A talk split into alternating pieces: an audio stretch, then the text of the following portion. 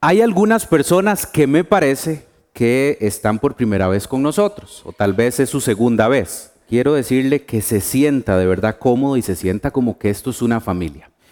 Y además le cuento que usted está llegando a una serie de estudios de una carta que está en el Nuevo Testamento, que es la, las cartas de Juan son tres. Estamos estudiando la primera carta.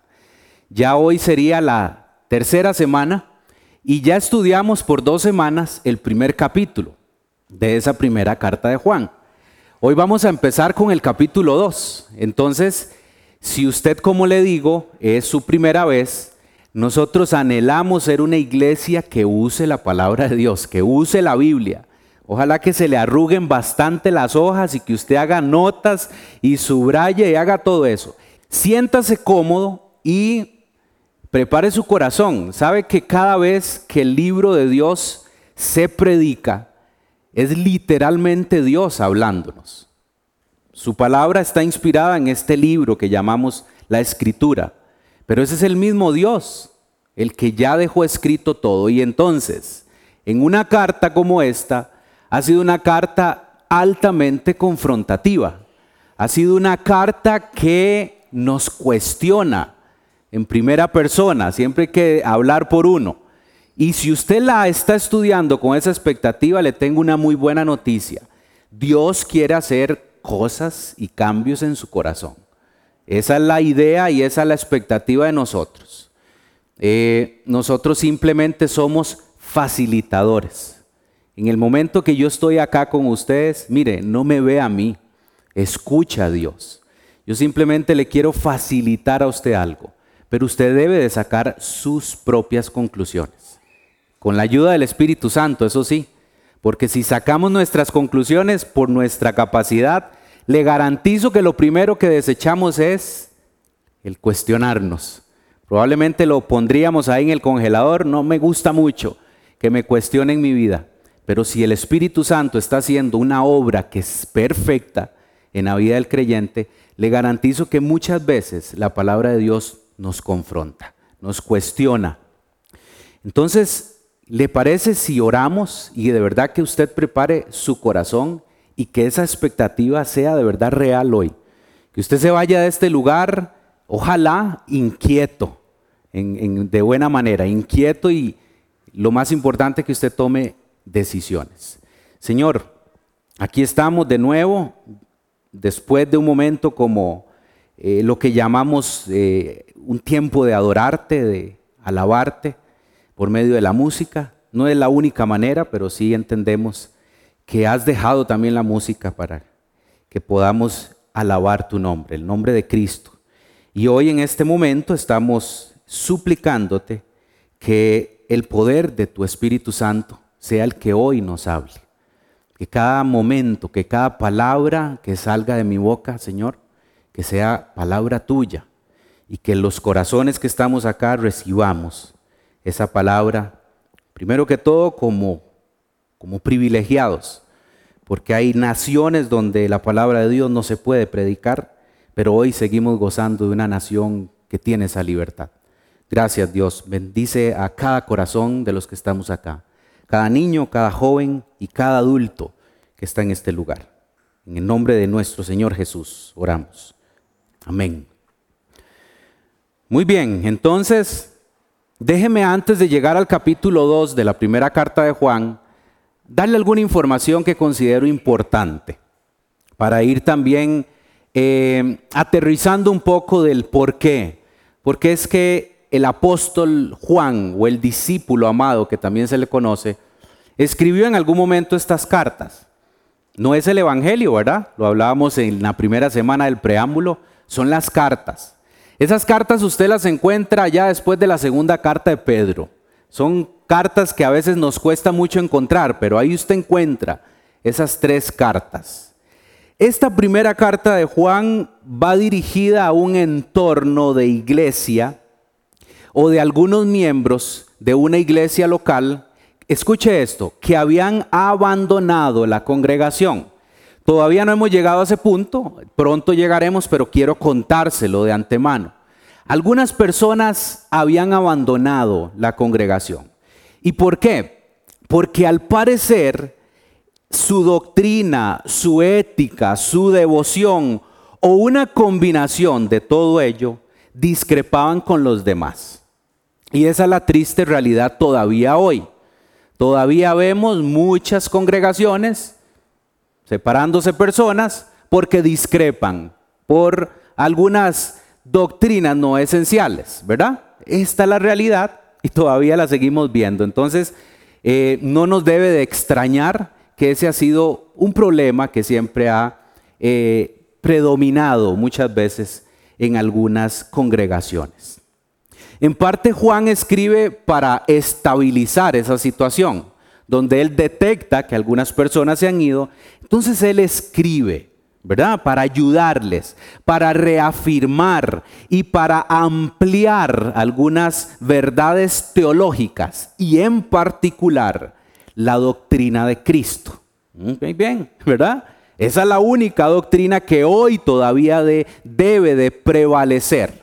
Y eso es lo que debemos de defender. Es lo que hoy llamamos como sana doctrina, la doctrina de Cristo ensalza el amor, permítame usar ese término, y enfatiza la necesidad de poner en práctica las convicciones. Se lo ilustro de esta manera. Cuando una persona va a la universidad y estudia por 3, 4, 5, 6 años, al final de su carrera debe hacer una tesis, ¿correcto? Bueno, pareciera que estas cartas de Juan es todo, seguro eh, eh, Juan lo que está pensando en ese momento es, todo lo que ustedes han escuchado del Evangelio de Cristo, bueno, ahora sí, ahora llegó el momento de hacer la tesis, de poner en práctica todo lo que han venido aprendiendo y ahora sí, yo quiero que ustedes trabajen en esa área. Y es que el fundamento de la vida cristiana es no una estructura religiosa, sino que es una relación personal con Cristo. Usted y yo debemos y somos llamados a tener una relación personal con Cristo, de la que surge la obediencia a los mandamientos divinos. Y ahorita vamos a hablar de eso. La mayor parte de la epístola o de la carta, que es lo mismo, ¿verdad? Gira en torno a tres énfasis. Vean qué interesante también estos tres énfasis. A la fe verdadera, a la ética dinámica y al amor hacia Dios en primera instancia y hacia los demás. A medida que el autor, y escuche qué interesante, porque en esta carta usted va a encontrar que el autor Juan instruye, amonesta y nos exhorta. En ese momento exhortó a esa primera audiencia y hoy todavía sigue exhortándonos a nosotros. ¿Quién es el autor entonces de esta carta? Juan, ¿verdad? Juan. Los antiguos manuscritos designan de forma unánime a Juan. ¿Cuál Juan? El hijo de Zebedeo. Lo hablábamos la primera semana, que tenía un hermano que se llamaba Jacobo. Muy bien, hijo de Salomé, una de esas Marías que está ahí a los pies de la cruz cuando Jesús está en sus últimas horas. Este es el Juan. Se entiende que se trata de él. Y saben, ya le decía antes, hay una frase por la cual era o, sigue siendo conocido Juan, el discípulo amado o el discípulo a quien Jesús amaba. Él mismo se autodenominó y le garantizo que se autodenominó porque eso era genuino. No fue que Juan quiso, ¿verdad? Que le dieran la palmadita en la espalda y dijeran, qué chiva, que Juan es el discípulo amado. No, probablemente él lo vivió en carne propia. Había una relación estrecha con Juan. De hecho, habíamos hablado en esa primera semana que probablemente Jesús y Juan eran primos. Entonces, ahí es este Juan el que estamos hablando. ¿Por qué decimos que es el autor de las cartas? Porque el estilo y el vocabulario de estas tres cartas son muy parecidas a la manera de gramática que usted encuentra en el Evangelio como tal, en el cuarto Evangelio. ¿Cuál es el contexto histórico en el que Juan escribe estas cartas? Escuche lo interesante también. Hay fuentes del siglo II, del segundo siglo, y que informan que alrededor del año 70, muchos de nosotros hemos escuchado la historia, en el año 70 hay una revuelta, una guerra civil en Jerusalén, ¿verdad? Había una secta que se levantó en contra del imperio romano y inicia una, una guerra civil y Israel literalmente es destruida y por ende su templo. Ahí, en ese contexto, ¿qué es lo que sucede? Que Juan era líder de una comunidad de creyentes recién convertidos a Jesucristo y Juan lo que hace es que abandona por ese problema que está sucediendo en Israel. ¿Y hacia dónde se va Juan? Bueno, hacia Éfeso, hacia una ciudad llamada Éfeso. Ahí se queda. Y no es que Juan iba con la expectativa de, bueno, tengo que preparar el currículum porque voy a ir a buscar trabajo a Éfeso. No, Juan sigue y continúa la obra que ya le había sido encomendada. Simplemente lo que hace es un cambio geográfico, pero cambio de trabajo no sucedió. Entonces Juan ahí viene y se establece e inicia también un liderazgo en esa zona y empieza a trabajar el Evangelio en esa región. Él prosiguió esa obra pastoral y ahí vivió hasta aproximadamente al año 100 después de Cristo. Vean ustedes todo lo que ya ha pasado. 70 años después de Cristo fue que se destruye Israel y el templo y aquí ya estamos hablando que al año 100, o sea, 30 años después, pareciera que Juan hasta esa fecha se queda ahí en Éfeso. Es posible que Juan entonces escribiera desde ahí, desde Éfeso, estas tres cartas que llevan su nombre, ¿verdad? Ya lo, ya lo vimos. Y se calcula que pudo haberlo hecho durante el último cuarto de ese siglo que escribe estas cartas. Hacia el año 100, allá después de Cristo, habían ocurrido determinadas cosas en la iglesia. Oiga lo que había ocurrido en esa comunidad de creyentes, sobre todo en esta ciudad de Éfeso. Muchos de esos miembros de esa iglesia eran ya cristianos, y oiga esto, eran cristianos en segunda o en tercera generación, ¿verdad? O sea, ya habían pasado una generación que se había convertido a Cristo, que fue los que escucharon el primer mensaje allá que el libro de Hechos nos lo cuenta, por el discurso de Pedro y Juan, estaba con Pedro en esa labor, y ahí hay un, hay, como que cuando usted hace palomitas de maíz, ahí explota el Evangelio y empieza una comunidad primeramente en Jerusalén. Pues ya había, habían pasado dos o tres generaciones de cristianos. La ilusión de estos que ya son heredados, ¿verdad? En segunda o tercera generación, ya había pasado, por lo menos hasta cierto punto. Y por eso utilizo el término ilusión. O también usted lo puede ver como esa pasión, ese fervor por el Evangelio. Parecía que ya se había venido apaciguando un poquito esa pasión. Aquí voy a lanzar una pregunta, dado este primer contexto que le cuento. ¿Cómo vive usted su vida de creyente o su vida de discípulo o discípula si la compara al principio de su decisión genuina de seguir a Jesús, ¿ha habido algún cambio? De cuando usted recién recibió el mensaje de Jesús, ¿hay algún cambio a hoy? Puede ser que usted sea una de esas personas que podría decir hoy honestamente con usted, mira, sí han habido cambios. Pareciera que a veces como que se quiere apagar un poquito ese fervor, esa pasión. En los primeros días de ese cristianismo había gloria, había esplendor, pero hacia el año 100, que es donde estamos ahorita, el cristianismo se había convertido en una, ya, oiga esto, en una costumbre tradicional. Ya podría ser una costumbre medio sincera nominal. A ese punto estamos. Como que ya la gente había caído en cierto confort. Ya hacía las cosas más por tradición que por convicción. Los cristianos se habían acostumbrado al Evangelio, ya daban muchas cosas por sentado y alguna maravilla de ese primer o esa primera ilusión se había perdido. Bueno, esto no es de extrañarnos, porque Jesús también lo había adelantado cuando estuvo en la tierra. Jesús dijo, y Mateo nos lo registró en el capítulo 24, verso 12, que el amor de muchos se iba a enfriar. Ya Jesús lo había anunciado, entonces no es de extrañar que ya en una segunda tercera generación de creyentes, ya muchos estaban con el amor medio frión.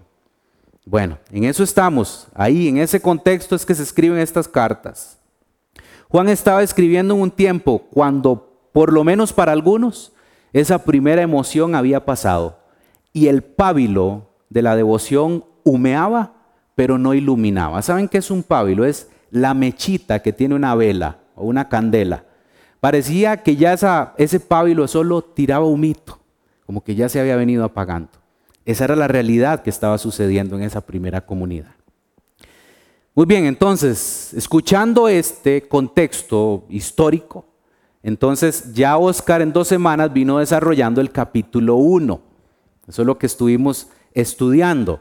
Hoy ya caemos al capítulo 2. Entonces vaya conmigo al capítulo 2 de la primera carta de Juan. Sígame porque, bueno, yo voy a estar con la traducción Reina Valera, pero usted puede utilizar la traducción que más le, le guste.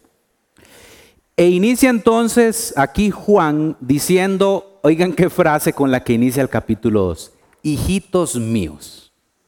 Puede ser que alguna traducción que usted tenga diga queridos hijos, que es el nombre de nuestra serie, ya usted lo había notado, ¿verdad? Bueno, de aquí es donde viene, de aquí es donde extrajimos este, ese concepto. Hijitos míos. Vamos a ver qué es lo que escribe Juan. Estas cosas os escribo para que no pequéis. No pequen, ¿verdad? Y si alguno hubies, hubiere pecado, abogado tenemos para con el Padre, a Jesucristo el justo. Verso 2 dice, y Él es la propiciación por nuestros pecados. Y no solamente por los nuestros, sino también por los de todo el mundo. Y en esto sabemos que nosotros le conocemos. Escuche eso si guardamos sus mandamientos. El que dice, oiga la afirmación que escribe Juan, el que dice, yo le conozco y no guarda sus mandamientos, el tal es, voy a bajar el tono de voz, mentiroso, ¿verdad? Y la verdad no está en él. ¿Por qué le decía antes que esto, ¿verdad? Confronta y cuestiona. Bueno, aquí vamos encontrando ya algunas cosas. Verso 5, pero el que guarda su palabra, y aquí es donde viene la esperanza, en este verdaderamente el amor de Dios se ha perfeccionado. Por eso sabemos que estamos en Él. Y el 6 termina diciendo, el que dice que permanece en Él debe de andar como Él anduvo. Alguna versión puede decir, debe de caminar como Él caminó. Hasta ahí vamos a detenernos hoy. Vamos a desarrollar estos seis versículos. Vamos a empezar a extraer algunos conceptos que considero son importantes y siguen siendo tan vigentes y tan reales como el aire que usted y yo respiramos. Esto no ha caducado. La palabra de Dios es el libro más actualizado que hay en este momento en el mundo. ¿Verdad? Tiene dos mil años el Nuevo Testamento y sigue surgiendo un efecto verdadero y real en el ser humano. Bueno, ahí vamos a estar. Vamos al uno. Usted ha visto que venimos desarrollando eh, la serie verso a verso, literalmente. Entonces, aquí en este primer versículo, hijitos míos, esa famosa frase, o queridos hijos, esta primera cosa que debemos notar en este primer versículo, ese es el afecto sincero de Juan que tenía por su eh, congregación o por estas congregaciones. Había un afecto sincero a sus lectores. Empieza por llamarlos, ya lo notó, ¿verdad? Hijitos míos. Y esto podemos decir que son diminutivos que se usan como si dijéramos algo con esto, escúcheme, con una caricia, ¿verdad? Como cuando usted le está hablando a un hijo. Yo no sé si usted lo ha, experimentado. Usted sienta a su hijo, tal vez en el regazo, y usted le está tal vez llamando la atención en algo, pero usted se lo está diciendo con mucho amor y usted le está acariciando tal vez la cabeza. Ahí es donde encontramos ese concepto, hijitos míos, ¿verdad? Lo está diciendo con un sincero amor. Y ya vean lo interesante, porque Juan a esta altura de cuando escribe esta carta, ya Juan era un anciano, ya era un hombre mayor, de más de 90 años debe de ser de hecho el último, el último superviviente de su generación. Ya tenemos registro de que ya no había ninguno de sus discípulos vivo. Juan es el último que está. El último hombre vivo de los que habían caminado al lado de Jesús, hecho carne. Vean qué interesante. ¿Y por qué le digo esto? ¿Por qué señalo y hago tanto énfasis en que usted entienda que Juan es un hombre anciano? Y vean ustedes, con esa edad no ha perdido la pasión por la tarea que le había sido encomendada. Y otro detalle importante, Juan, otra vez, como discípulo amado, usted puede imaginarse el nivel de confianza, el nivel de relación que Jesús tuvo con él, al punto de que lo hablábamos en la primera semana, en la última cena que Jesús celebró con sus discípulos, en donde Jesús está despidiendo de ellos. ¿Saben dónde estaba Juan en esa, en esa mesa? Aquí al costado. Aquí, al recostado de Jesús. Eso nos dice muchísimo. Nos dice que Juan realmente era un hombre que Jesús tenía un amor especial por él. Entonces, bajo esa perspectiva, usted imagínese toda la información que Juan había recibido de Jesús. ¿Cuántas conversaciones, tal vez a, solas, Jesús con Juan y Jesús revelándole cosas? Y probablemente Jesús recordando, Juan, nunca se olvide de esto, de esto, escríbalo, regístrelo.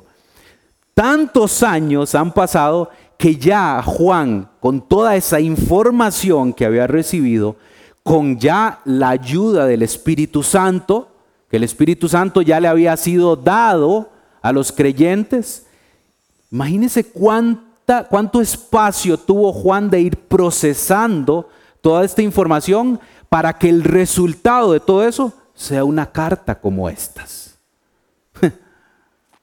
ya, me, ya me expliqué bien. O sea, aquí estamos leyendo una carta que tiene altas expectativas y que tal vez en algunos otros discípulos no le había sido tal vez revelada tanta información como a Juan. Por eso, otra vez, por eso es que esta carta usted tiene que entenderla desde esa perspectiva es una carta altamente confrontativa. Nos va a decir cosas que no nos gustan. Mire, al ser humano por naturaleza, Alejandro lo hablaba en la primera, primer, en el preámbulo que hablábamos, el ser humano por naturaleza no nos gusta que nos cuestionen. No. Cuando nos dicen los errores, brincamos, ¿verdad? Y nos ponemos como un gato electrocutado. Yo me lo imagino el gato, ¿verdad? Pero imagínense, ¿verdad? Híjole, no me gusta que me cuestionen. Eso es lo que sucede con esto. Su propósito, escuche muy bien esto, su propósito inicialmente en este verso 1 del capítulo 2 es escribirles para que no qué, para que no pequen. Híjole, ya se está complicando esto. Porque la primera pregunta o reacción que usted y yo podemos tener en este momento es, híjole, ¿y qué hago entonces con todos esos pecados? que todavía me siguen cobrando facturas. Escribe para que no pequen. Y aquí hay una doble línea de pensamiento. Y déjeme explicarme. Porque el pecado es el enemigo del ser humano. Y sigue siendo el enemigo. Y el pecado antes de ejecutarse, hay un proceso que, ¿verdad? Antes, antecede, procede. Y hay un proceso que sigue. ¿Ok? El pecado como tal, véalo en dos direcciones. O está antes, el proceso inicial, todo empieza aquí, en el campo de batalla del ser humano, la mente. Bueno, ahí es donde empieza el proceso. Y si usted y yo ejecutamos el pecado, pueden haber consecuencias. Y consecuencias muchas veces, y déjeme ser dramático, devastadoras. Todavía seguimos viendo vida de creyentes que son destruidas por un pecado, porque inició con un pecado. Familias destruidas por un pecado. Bueno, Juan escribe en esa dirección. Les escribo, hijitos, con mucho amor, para que no pequen. Entonces ahí está tomando nota. Ahí está la primera exhortación. Pero usted podría preguntarse hoy, bueno, pero es que esa es la triste realidad de nosotros. De vez en cuando metemos la pata. Bueno, Entonces Juan también consideró y tomó en, cuenta en ese presupuesto de escritura, bueno, entonces, ¿verdad? ¿Qué es lo que sigue diciendo? Dice, y si alguno hubiere pecado, bueno, en ese amor otra vez Juan diciendo, puña, si metieron la pata, ¿verdad? Abogado tenemos para con el Padre. Y lo describe a ese abogado, a Jesucristo el justo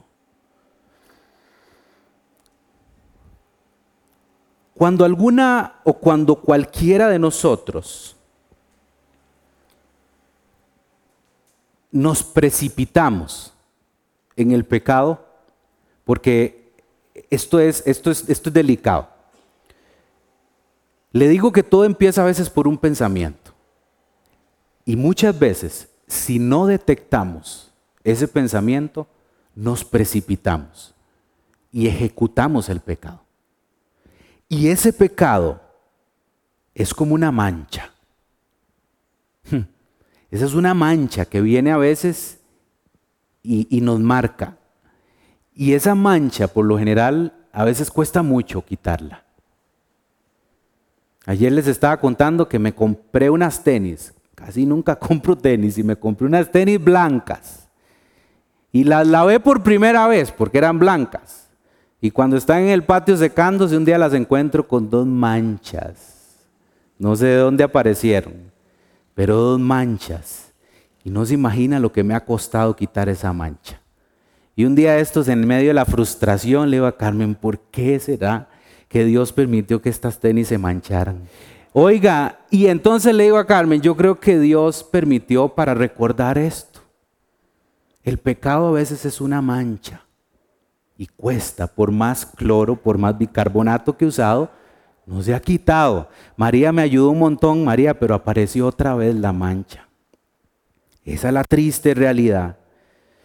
Eh, a veces adquirimos una mancha de pecado y esto, lo que le decía antes, a veces trae consecuencias devastadoras.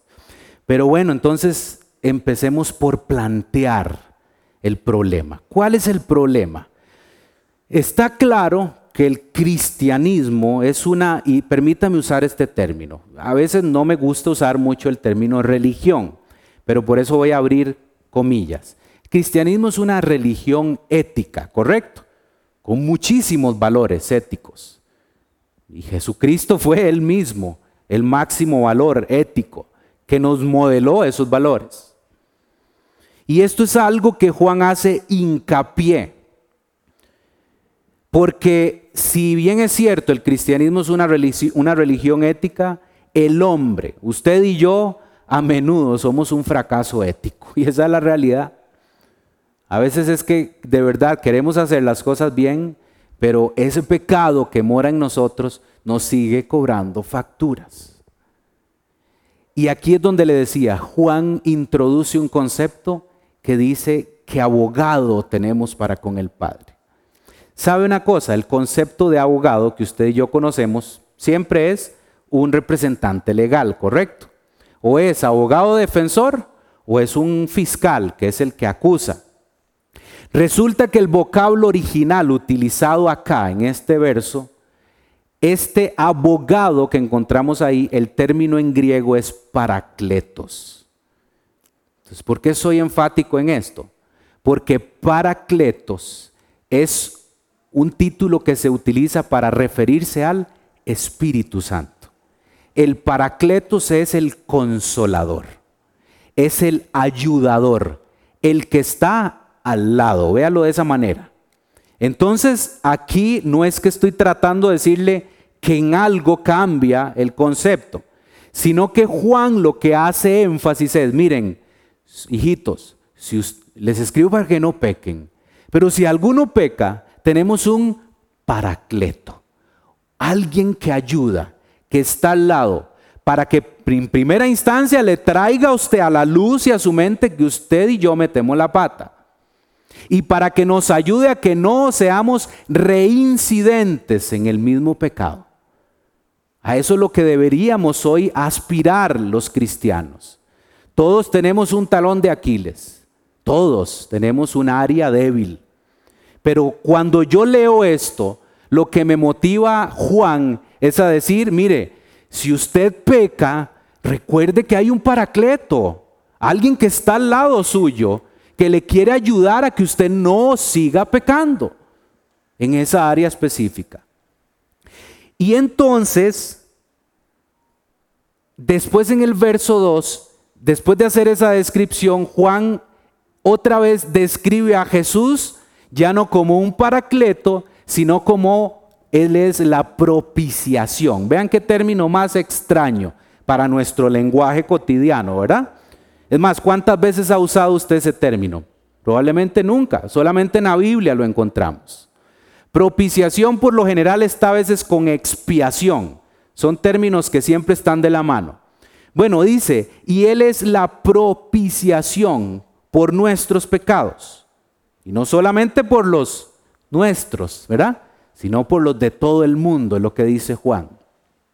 Entonces, ¿por qué es que Juan aquí viene y empieza a usar tanto término que hoy es de alguna manera complicado para nosotros? Juan pasa a decir que Jesús es la propiciación por nuestros pecados.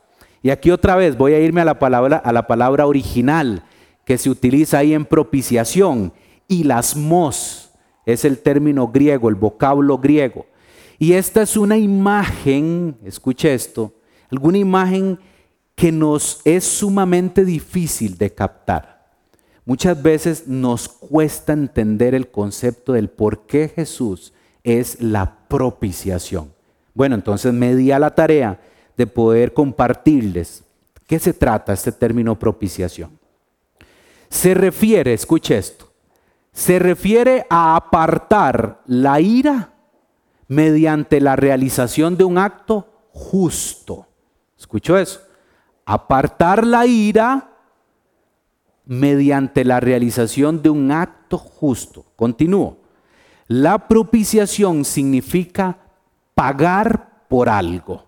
¿Ok? La propiciación provoca un cambio en la actitud de Dios para que Él pase de estar en enemistad con nosotros a estar por nosotros.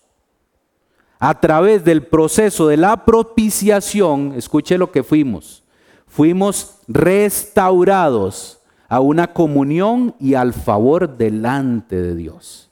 En otras palabras, Jesucristo es el único sacrificio justo y suficiente para pagar el precio de la enemistad que había conseguido el ser humano por su pecado.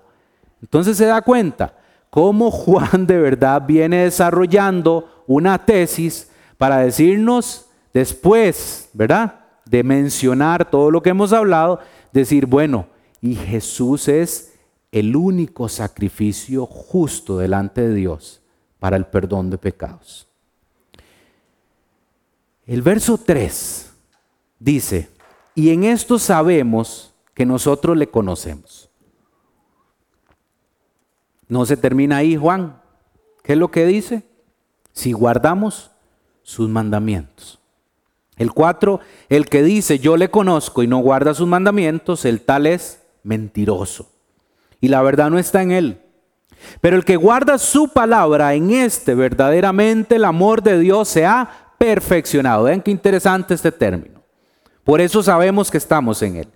En estos versos, en el 3, 4 y 5, encontramos algunas frases que realmente nos hacen escarbar. Escarbemos hoy el corazón, ¿verdad? Para llegar a grandes conclusiones. Es lo que le decía antes. Nosotros le facilitamos el poder entender algunos conceptos, pero el trabajo de llegar a las conclusiones con Dios es suyo. Yo no voy a, ni pretendo nunca coaccionar su manera de pensar por algo. La ayuda del Espíritu Santo le va a revelar a usted para que usted saque sus conclusiones. Y estos versos nos permiten empezar a escarbar por medio de estas verdades nuestro cristianismo, ¿verdad? Nuestro cristianismo genuino es confrontado como tal vez nunca ha sido cuestionado. A veces nos hemos quedado muchísimo con el Evangelio que nos dice las cosas bonitas, pero a veces omitimos el Evangelio que nos confronta. Y estos versículos se convierten en una muy buena herramienta que nos confronta. ¿Para qué? No para sentirnos mal, sino para tomar decisiones, para hacer un giro, un cambio en nuestra relación, en primera instancia ética, con Cristo. Y, de antemano esa relación nos va a permitir poder reflejar a Cristo a otros. Si yo le pregunto a usted en esta mañana, ¿conoce usted a Dios? Si yo le pregunto así de simple, ¿conoce usted a Dios?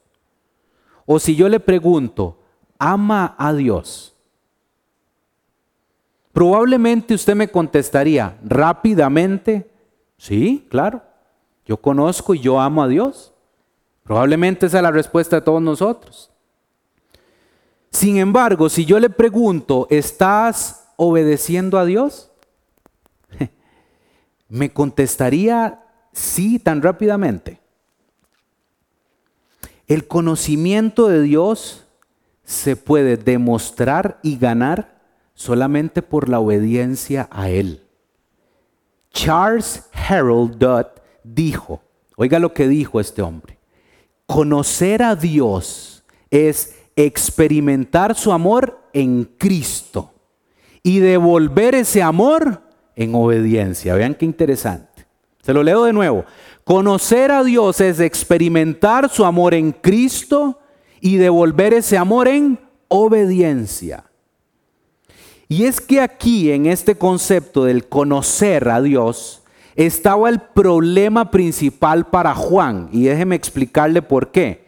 Porque en el mundo griego, ¿verdad? En la antigua Grecia, ellos habían generado una gran influencia en toda esa área del mundo. ¿Ok? ¿Por medio de qué? Por medio de sus filosofías, de sus maneras de pensar. Habían sido influenciados. Entonces Juan está lidiando con una audiencia que era muy crítica a nivel intelectual. Todo lo cuestionaban a nivel intelectual. Entonces veían a Dios, a ese Dios, como un ejercicio intelectual y muchos podían decir esto, yo conozco a Dios sin ser conscientes de ninguna obligación ética. Eso es lo interesante. Entonces, en este mundo griego se enfrentaba con personas que habían tenido una experiencia también, ya no solo intelectual, sino emocional. Era muy de emociones. Entonces, ¿qué es lo que podían decir esos? Yo estoy en Dios y Dios está en mí. Eso podían ser emociones. Sin embargo, no veían a Dios en términos de mandatos divinos. ¿Ven? Era incompleta esa manera de ver a Dios. Entonces Juan nos deja escrita, y le escribió a esa primera audiencia, una fórmula, déjeme usar este, este concepto, una fórmula que encontramos acá en estos versos. ¿Cuáles son los conceptos que encontramos? Primero habla de conocer a Dios. Ya lo leyó usted, ¿verdad? Pero conocer a Dios es igual que guardar sus mandamientos, obedecer sus mandamientos. Y también es igual a pensar que el amor de Dios se ha perfeccionado. Y es igual que saber si estamos en Él. Esos son los cuatro conceptos que encontramos acá, pero que no trabajan por separado. Todos están entrelazados.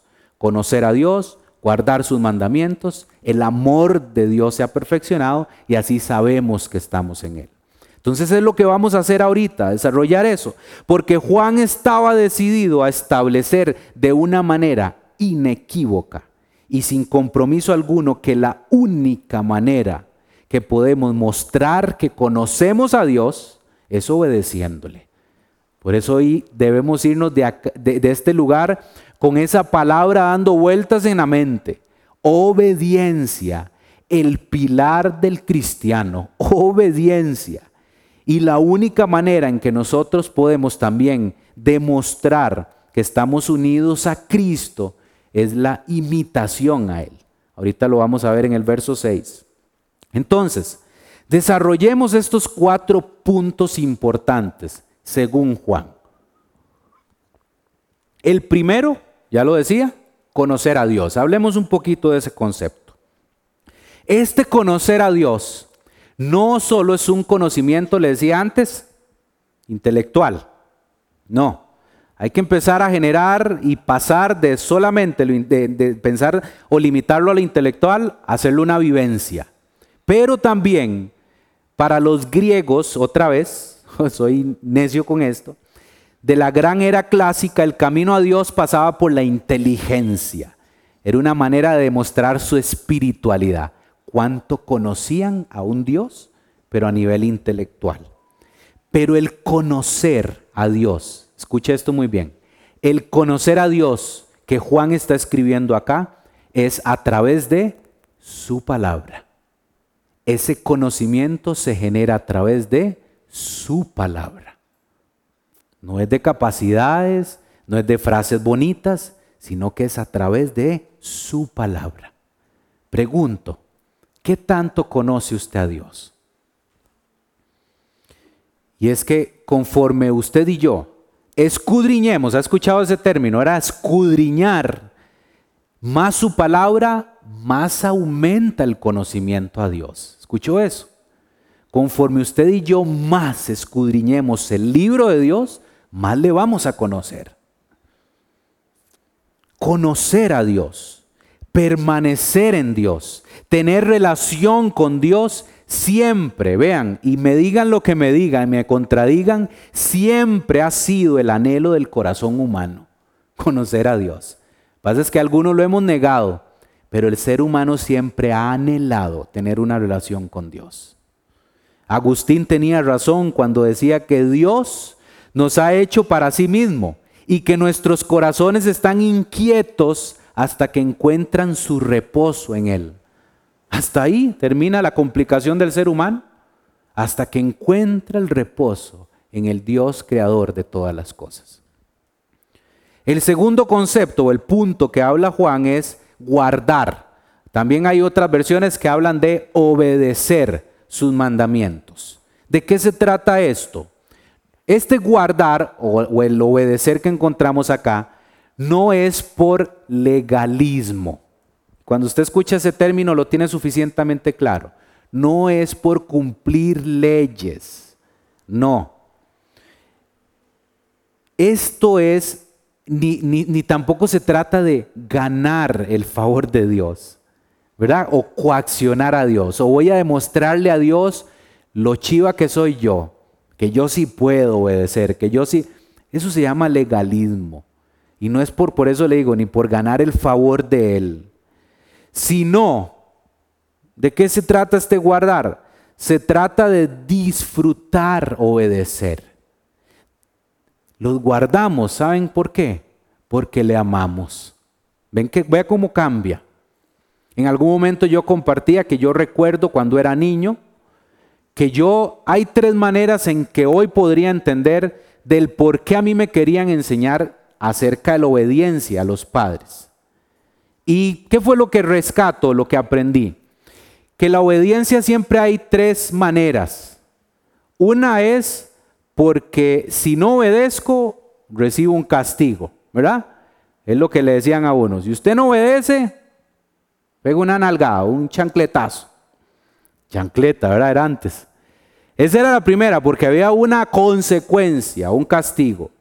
La otra manera era porque me daban un premio. No sé si le ha pasado eso, le pasó eso. Si usted obedece, le voy a regalar algo, le voy a comprar aquello que usted tanto quiere. Y la última de las que creo yo, que creo, ¿verdad? No sé, tendría que preguntarle a mi mamá si lo logré o no, era porque yo entendí el valor de amar a mis papás y yo les obedecía porque les amaba. ¿Ven qué diferente? Entonces, de igual manera es este, este guardar, obedecer que Juan está hablando acá.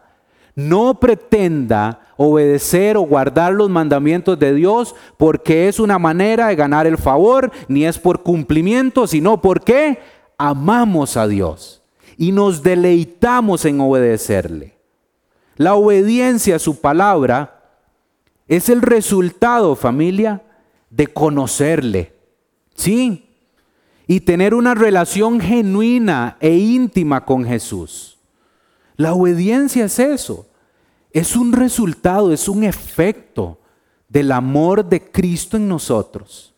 Y Dios consigo trae ese amor ágape y viene y lo encarna en nuestro corazón.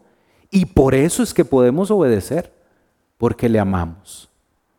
El Salmo 112.1 dice, bienaventurado el hombre que teme a Jehová. Y escuche la segunda parte.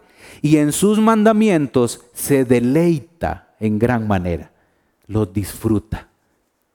Se deleita obedecer a Dios. El 4, el verso 4 nos había llamado un poco la atención, ¿cierto? Es más, ¿cómo se sintió usted cuando lee ese verso 4? Dice, el que dice yo le conozco y no guarda sus mandamientos, el tal es mentiroso. ¿Verdad que el término mentira, cuando nos dicen mentirosos, tiene una connotación altamente negativa? ¿Verdad? O sea, qué feo es que le digan a uno mentiroso. A ese punto está llegando Juan. Por eso le decía al inicio, esta carta es altamente confrontativa. Nos, nos, está diciendo cosas que no queremos a veces escuchar. Y por ende, obviamente Juan dice, el tal es mentiroso y la verdad no está en él. Obviamente, la mentira es la ausencia de la verdad. ¿Verdad? Pero el que guarda su palabra, el que guarda, el que obedece, el que se deleita en obedecer, en este verdaderamente el amor de Dios se ha perfeccionado. Vean qué interesante ese término. Se ha perfeccionado. Y ahí es donde vamos a hablar de ese otro punto. El amor de Dios se ha perfeccionado. Entonces, no es un amor impuesto. No es que nos han venido a imponer ese amor, sino que es el resultado, le decía antes, del amor de Cristo en nosotros. Obedecemos porque el amor nunca, escuche esto, el amor de Dios en nosotros nunca está contento con solo recibir. El amor siempre quiere dar. ¿Ven cómo cambia este concepto del amor? Algunos dicen o hemos dicho, yo amo a Dios. ¿Le ha pasado? Yo amo a Dios. O le decimos a Él personalmente, Señor, te amo. Pero estoy teniendo algunos problemas obedeciéndole. y obedeciéndole en ciertas áreas de mi vida. ¿Verdad? Como que a veces somos selectivos con las áreas en donde no queremos ser obedientes. Esta la voy a dejar aquí, en el horno, y esta voy a tratar de obedecer. Esto, familia, el que diga, o los que hemos dicho, le amamos y tenemos problema en obedecer, es espiritualmente imposible. Se tienen que dar de la misma manera, equiparados. ¿Por qué? Porque así como Jesús, nuestro maestro, nuestro referente, el punto en donde no nos vamos a perder, así como Jesús vivió en esta tierra una vida de obediencia, ¿a quién? al Padre, nosotros también necesitamos obediencia para vivir en el amor de Dios.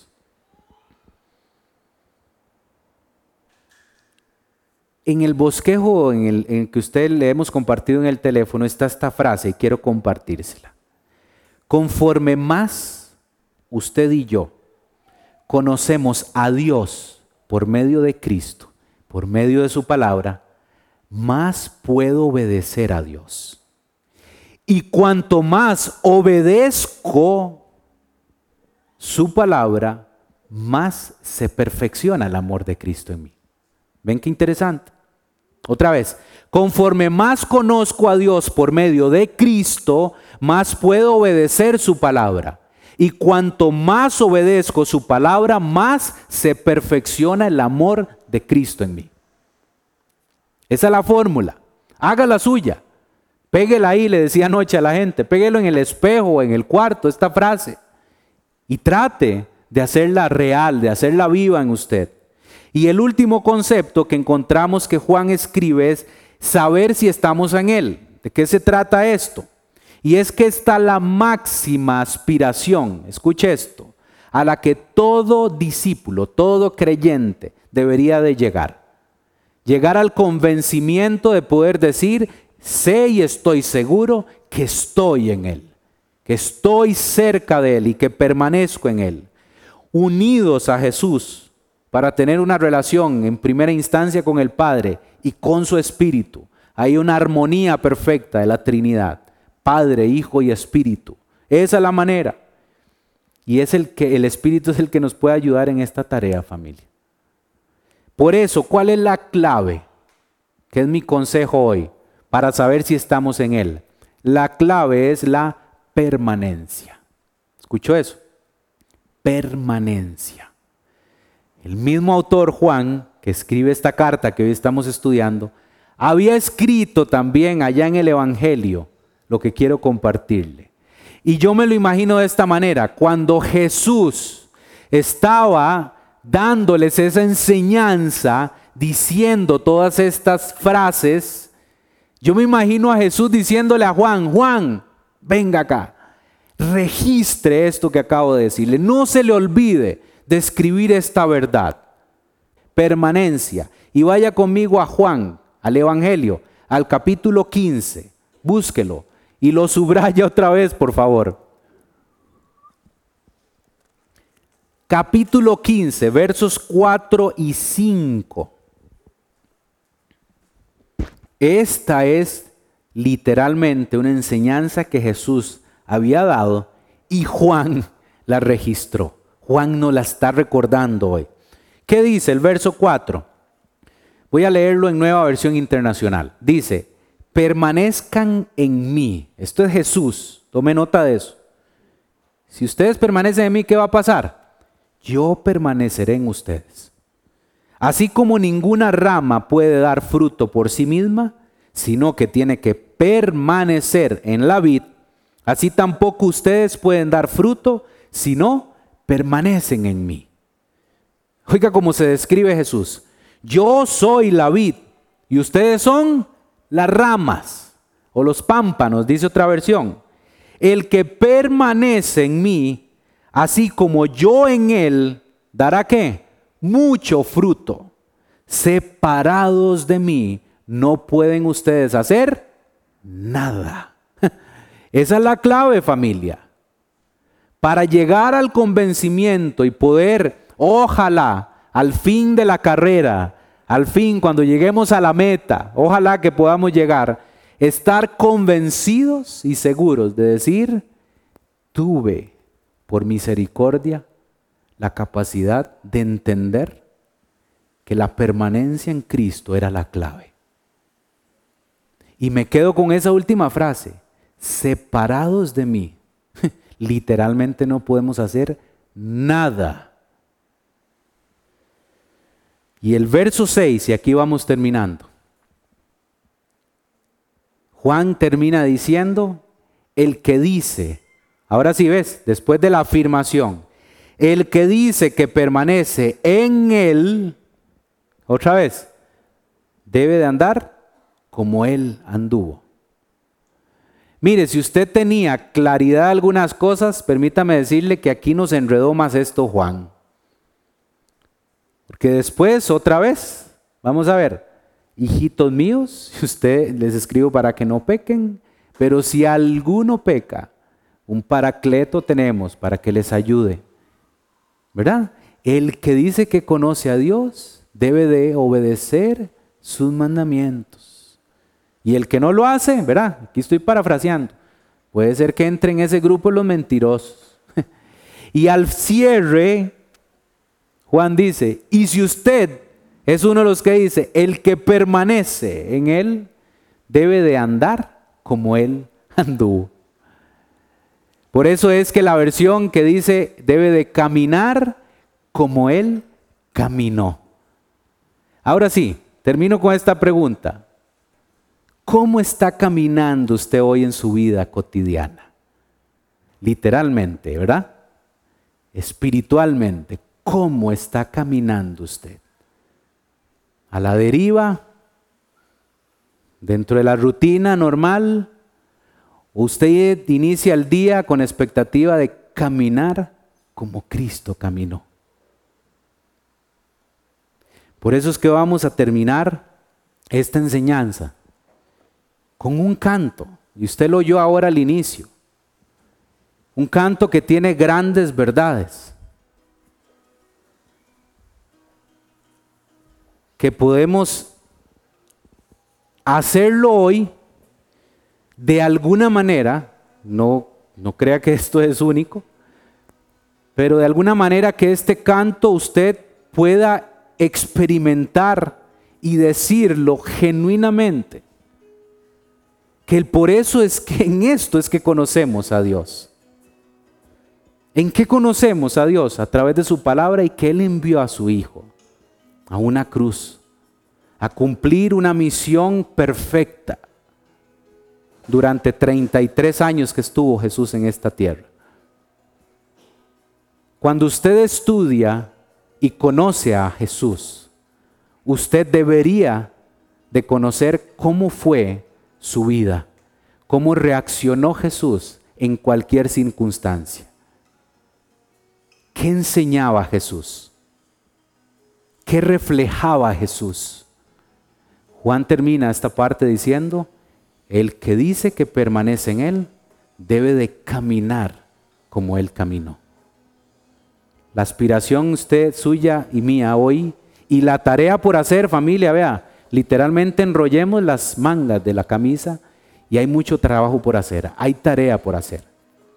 La máxima aspiración de nosotros es parecernos a Cristo, reflejar a Jesús a través de nosotros, que otros puedan ver a Cristo en nosotros. Amén.